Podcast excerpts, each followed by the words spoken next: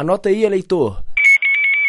Dicas para o 7 de outubro. O TSE considera os votos nulos e brancos inválidos, usando somente a soma dos votos válidos para apuração. Mas nas eleições proporcionais, adotadas para eleger deputados e vereadores, o candidato precisa alcançar um quociente eleitoral para se eleger. Este quociente é obtido através da divisão dos votos válidos pelo número de vagas. Ou seja, quanto maior o número de votos inválidos, menor será o quociente eleitoral e mais fácil para conquistar uma vaga. Você ouviu? Rádio Terceiro Andar.